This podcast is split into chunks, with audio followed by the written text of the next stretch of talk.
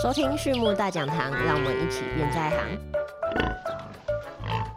各位听众朋友们，大家好，欢迎来到畜牧大讲堂，我是 April。大家好，我是 Amber。那我们今天呢，邀请到 Amber 来帮我们聊聊，我们该如何挑选女猪。在我们之前提到说，母猪它的乳头的位序的时候，其实那个就是挑选女猪的其中一个点了。那其实呢，我们也都知道，在畜牧场呢，我们会进行替补新女猪。那并且呢，有些时候呢，女猪的选流是一个很重要的议题。所以，我们今天想要问是 Amber，我们知道挑选替补的女猪呢，或者是新女猪，对于猪场来说，是不是一项必备的工作？还有说，是不是所有的女猪都需要进行选留这个动作呢？一个一贯场啊，它最好的开端就是有一群非常好的更新女猪，在猪场里面呢，所有的母猪群啊，其实它们是处于一个动态平衡的状态。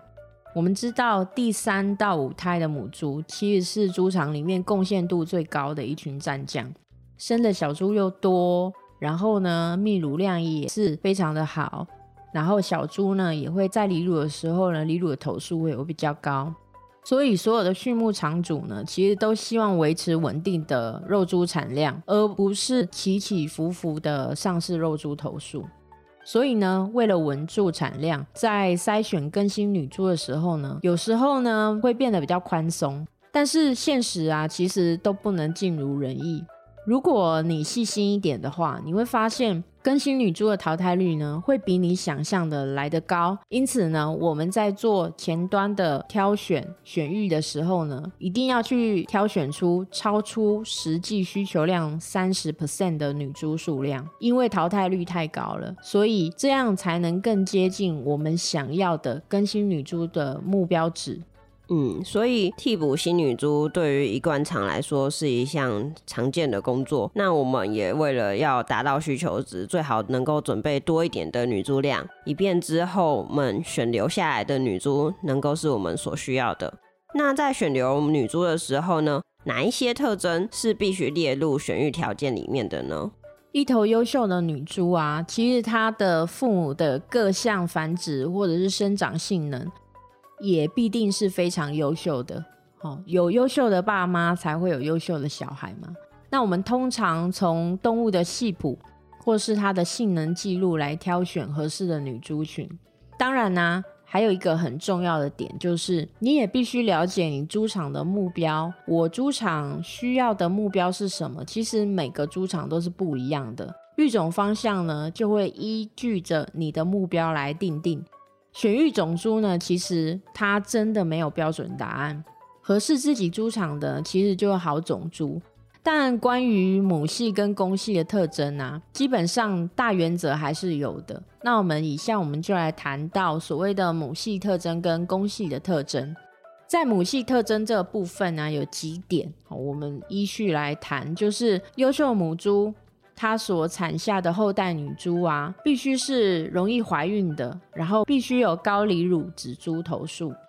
第二点是公猪接触到女猪发情的时间在十五天之内，也就是说，当我们开始进行公猪的事情的时候，它发情的时间必须在两个礼拜之内就产生。第三是分娩率要有八十 percent 以上。第四是。第三胎的总产子头数呢，必须要有十三头。那接着的话，泌乳期在二十四天之后呢，哺育的小猪应该要有平均十点二头，跟体重八公斤。乳头的数目呢，要有七对，也就是十四个乳头。健全的体型啊，或者是腿部的结构，还有它的形状呢，都必须要合乎规范，没有产生下痢或者是其他疾病的问题。是以上呢，就是所谓的我们所应该具备的母性的特征。那在父系的特征呢，它比较简单，因为毕竟母猪嘛，它是必须用来繁殖所用的。那父系的特征呢，主要有三点：一个是乳头的数目要有七对，那健全的体型跟腿部，那接下来就是二十四龄的时候，至少体重的要求要有八公斤。以上就是我们挑选女猪的时候呢，必须去考量到的这一些母系跟父系的特征。嗯，谢谢 Amber。所以我们在列入女猪选育条件的时候呢，考虑的是她爸爸跟她妈妈遗传下来给她的一些生殖、生长的一些性能，然后还有她孕育后代的一些特征，以及她自己的母性的状况。那这样子的话，我们在挑选女猪的时候，除了上面的条件以外，我们有没有需要额外进行注意的地方呢？嗯，有的，还有需要注意的要点就是。比如说女猪所在的区域啊，它应该要明亮。明亮的部分呢，它指的就是必须光线要有三百流明。那其实这个亮度就会像电脑荧幕的亮度那样。再来就是称重，称重呢，磅秤的负重应该要在一百四十公斤以上。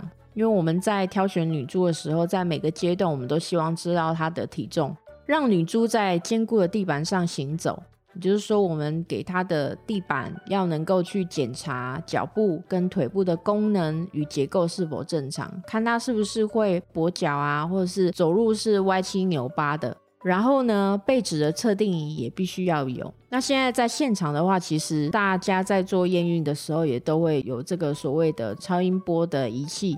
那有些客户呢，他们也会去测定背指，良好的记录也是必定要有的。我们所有关于母猪的繁殖的记录，以及它在生长过程当中呢，有过疾病啊，或者是跛脚啊，或者是有一些不正常的状况呢，我们都必须把它纳入我们的记录当中。然后呢，重要的是畜场主呢，其实他们必须要有一个所谓的正确辨识女猪的能力。接下来就是最重要的，就是我们刚才提到的，它也应该要愿意淘汰动物。也就是说，我们只严格的挑选出六十到七十五 percent 的女猪来作为我们下一代的母猪。嗯，好。你在挑选女猪的时候，最好要有一个适当的环境，并且呢有适合的器材，然后做好精确的记录。这样子呢，在于后续我们挑选女猪的时候呢，才能够明确的挑选出来。那我们知道，在一贯场呢，我们挑选女猪其实通常会分配各个时间点，然后在不同的时机下呢，对于所应应的要求去挑选出一定量需求的女猪。那这样的话，想要请 Amber 帮我们介绍一下不同的时间点下呢，需要挑选的注意事项有哪一些？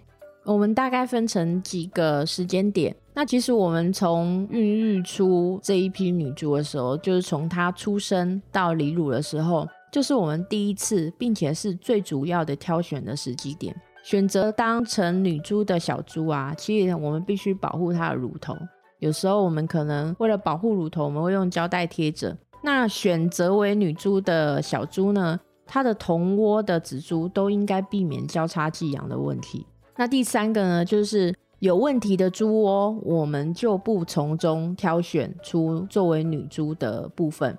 比如说有先天性症战啊，先天性的缺陷啊，有发生的疾病啊，特别在产房的时候发生疾病，或者是有明显异常的脚部问题、畸形的阴部，或者是有下痢的状况，这一些情形如果发生的话，我们就不从中挑选了。第二个时间点是在离乳的时候的挑选，猪只的体重，甚至是同窝仔猪的体重，对于屠宰日龄是重要指标，我们会从中挑选。它的体重比较重，生长的速度比较偏快的小猪，乳头的数目跟它的位置，乳头数目是不是有达到我们的标准？还有位置排列是不是正确？肛门有没有缺陷？比如说肛门的闭锁。确定选育的女猪啊，它如果有留下记号，就是当我们已经选择了，那我们就会给它剪耳，或者是给它戴上耳标，以方便我们之后的追踪。接下来就是在七十日龄的挑选，七十日龄的时候体重可能会达到三十公斤。那我们这时候呢，我们也会重新的去检查乳头的位置，还有乳头的排列。接着呢，就是最重要的，比如说脚还有蹄部，它是不是健全的，要去仔细的检查蹄部的结构。接着呢，体重达到六十公斤的时候，我们会再去重新检查一次。比如说检查它的生长速度啊，那借着称重的方式来进行检查它的腿部结构，检查女猪的身体体躯是不是有其他的问题或受伤，检查有没有出现成长时候会出现的畸形，比如说猪只要稍大一点之后，它才会出现，比如说斜肩这类的缺陷。那从肥育猪舍转到女猪舍，也是这个阶段会进行的工作。这个阶段呢，我们就会把所谓的肉猪料转换成女猪饲料来做喂养。另外，就是在体重九十五公斤时候的挑选，这时候呢，女猪它的日龄可能已经来到一百九十日龄，同一时期的猪只啊，可能都已经上市屠宰。那我们可以透过屠宰的资料，对女猪的潜能来进行遗传评估。比如说，同一批同窝的猪只，它的体重、它的生长状况、阴部的形状，我们可能要在这个时候去剔除外翻或者是没有发育的阴部，然后利用超音波来进行生殖系统的检查。乳头呢，也应该要有七对。而且排列整齐，乳头有缺陷的话，这个时候我们也应该要忍痛的去淘汰它。确认女猪走动的样子有没有摇晃或额部，而且走路的时候也不可以僵硬。女猪群中的女猪啊，应该全部体型对称，相似的身高跟体长，相似的耳朵。要注意哦，你可以看一下女女猪群，他们在吃饲料的时候。看一下它们整体的整齐度是不是够好，不应该有女猪是过胖、过瘦，或者是臀部过大。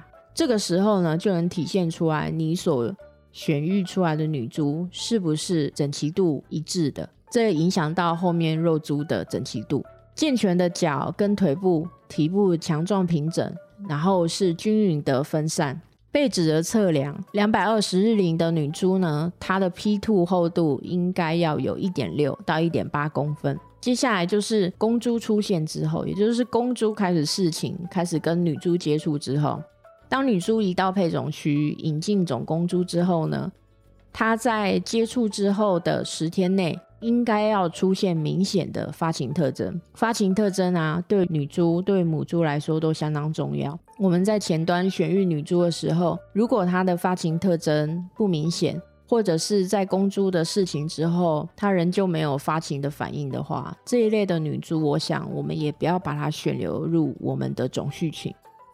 谢谢 Amber 呢，刚刚帮我们罗列了一大串的挑选女猪它的时间点，以及在不同时间点的注意事项。不知道各位听众朋友们，今天一路听下来，有没有觉得我们挑选女猪的过程呢，就像是一场选美大赛一样？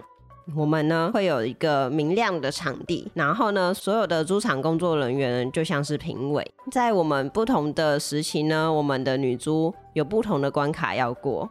像是他们最基础的身体的健康状况，以及他们的一些性状表现呢，就是我们最主要要看的。那再来的话呢，你会发现我们也会去了解说，他身体呢可能有哪一些结构，有哪一些状态是我们需要去注意的这样子。那不知道各位听众朋友听完这一节之后，有没有其他的想法呢？如果有想法的话，都可以告诉我们哦。那我们今天的这一集就到这边，谢谢 Amber。OK，我们今天的分享呢就到这边。最后呢，再次感谢大家收听，还有今天 Amber 的分享。对于畜牧大讲堂有兴趣的朋友们，也欢迎来订阅我们。有问题的话呢，也欢迎留言或者透过简介中的 email 与我们联络。那么我们下次再见喽，拜拜，拜拜。